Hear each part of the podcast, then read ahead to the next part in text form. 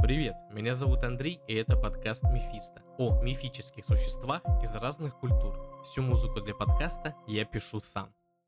Кощей Бессмертный. Про Кощея, Ивана Царевича и Марию Моревну. Жил на свете Иван Царевич, и было у него три сестры. Однажды поехал он на охоту, глядь, дома никого нет. Слуги рассказали, что налетели сокол, орел и ворон, да унесли царевин к себе в жены. Пошел Иван-царевич их искать, а зашел в царство, которым правила Марья Моревна, прекрасная королевна. Увидал ее Иван-царевич и полюбил, и ей тоже полюбился.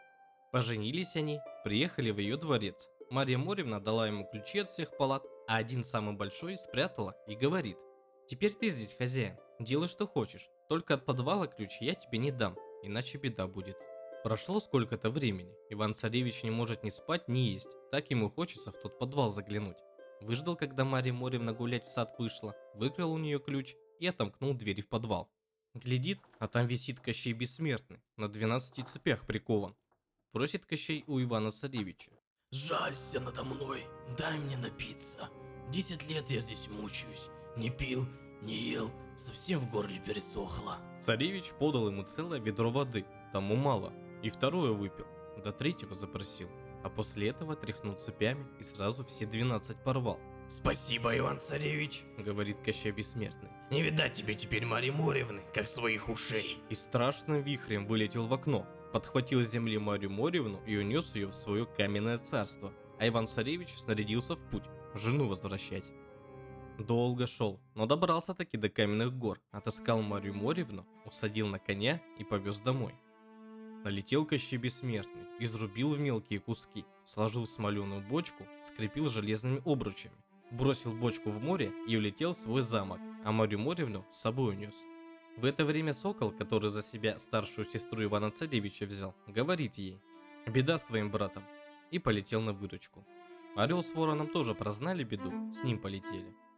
Спасли его, сбрызнули мертвой и живой водой. Иван Царевич очнулся и говорит, как же долго я спал. А вы кто такие? Мы твои братья. Поехали к нам в гости. Нет, братцы, я пойду жену добывать. Ни почем тебе не победить Кощея, коли не будет у тебя богатырского коня, что быстрее ветра. Да где же его взять? А это уж наша печаль. Мы у тебя сестер унесли, нам тебе и отслужить. Полетели сокол, орел и ворон к бабе Яге, у которой был табун волшебных коней, да и угнали одного, того, что быстрее ветра. Привели его к Ивану Царевичу. Поблагодарил он братьев и снова поехал в Каменные горы. Добрался до Марии Моревны. Да, ну его целовать, миловать, слезами обливать. Я уж и не чаяла тебя увидеть. Но лучше уезжай по добру, по здорову. Не то догонит нас Кощей. Быть тебе снова изрублено, а мне это хуже своей смерти. Не догонит. Посадил ее на своего коня, тот полетел быстрее ветра. Ну а Кощей Бессмертный домой воротился, обнаружил пропажу и ринулся в погоню. Гнался, гнался за Иваном, да и задохся в полете. Упал в синее море и утонул.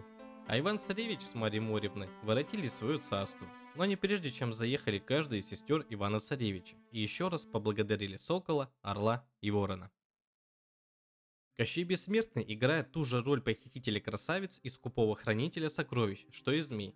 Оба они равно враждебны сказочным героям и свободно заменяют друг друга – так что в одной и той же сказке в одном варианте действующим лицом выводится змей, а в другом Кощей. В старославянских памятниках слово «кощ» попадается исключительно в значении сухой, тощий, худой телом и, очевидно, состоит в ближайшем родстве со словом «кость», как прилагательное к существительному. Глагол же «окостенеть» употребляется в смысле застыть, оцепенеть, сделаться твердым, как кость или камень от сильного холода. До сих пор именем Кощея называют старых скряг, иссохших от скупости и дрожащих над затаенным сокровищем. Народная сказка приписывает ему и обладание гуслями-самогудами, которыми так искусно играют, что всякий невольно заслушивается их до смерти. Метафора песни, какую заводят суровые осенние вихри, погружающие в долгий сон и оцепенение всю природу. Старинное русское «кощуны творить» означает совершать действия, приличные колдунам и дьяволу, кощунствовать а в областных говорах костить, ругать, бронить. Демон зимы в народных преданиях нередко представляется старым колдуном, волю которого сказочные герои и героини вместе с их царствами подвергаются злому очарованию или заклятию. Подобно поедучим змеям, Кощей чует запах русского духа, и в заговорах до ныне произносится заклинание против Кощея Ядуна. Смерть Кощея сокрыта столь далеко, что его называют бессмертным. На море на океане, на острове на Буяне есть зеленый дуб. Под тем дубом закрыт железный сундук. В том сундуке заяц. В зайце утка, в утке каменное яйцо. В том яйце игла, а на конце той иглы Кощеева смерть. Стоит только добыть это яйцо и сжать его в руке, как тотчас же Кощей начинает чувствовать страшную боль. Стоит только сломать иглу, и Кощей мгновенно умирает. Тоже рассказывают и про змея. Существует остров, на острове камень. В камне заяц, в зайце утка, в утке яйцо. В яйце желток, в желтке каменек. Это и есть змеиная смерть. Надо только добыть каменек и бросить им в змея. Овладевший чудесным яйцом, царевич бросает его в лоб Кощея, и он тотчас же умирает.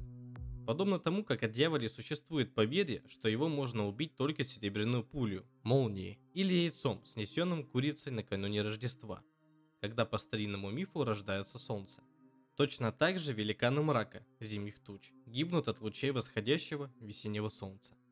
Друзья, на сегодня все. Подписывайся на канал на YouTube и на все подкаст-площадки. Также, если хочешь поддержать проект, подписывайся на Boosty. Там будут выходить эксклюзивные выпуски.